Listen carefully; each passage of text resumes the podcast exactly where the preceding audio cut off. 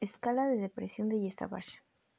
Esta escala tiene por objetivo evaluar el estado afectivo del adulto mayor. Y bueno, esta en su versión corta consta de 15 ítems con un patrón dicotómico, es decir, sí o no, que investiga los síntomas cognitivos de un episodio depresivo mayor. Y bueno, eh, dentro de las respuestas correctas, que son afirmativas en los ítems, es en los ítems 2, 3, 4, 6, 8, 9, 10, 12, 13 y 15. Y negativos en, el, en los ítems 1, 5, 7, 11 y 14. Nos menciona que se considera positiva si seis preguntas son afirmativas. Y bueno, para empezar nuestra,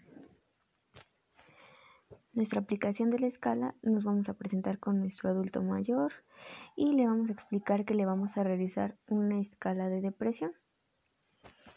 Y bueno, para empezar con nuestra primera pregunta.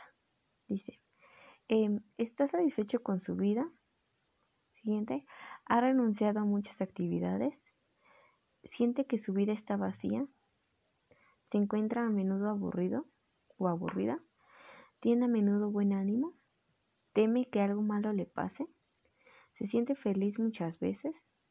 ¿Se siente a menudo abandonado? ¿Prefiere quedarse en casa a salir? ¿Cree tener más problemas de memoria que la mayoría de la gente?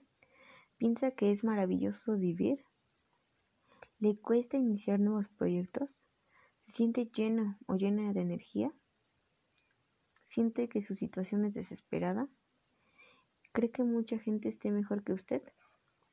Vamos a sumar nuestra puntuación total y como interpretación tenemos que de 0 a 5 se considera normal, de 6 a 9 puntos nos indica una depresión leve y mayor de 10 puntos nos indica una depresión establecida.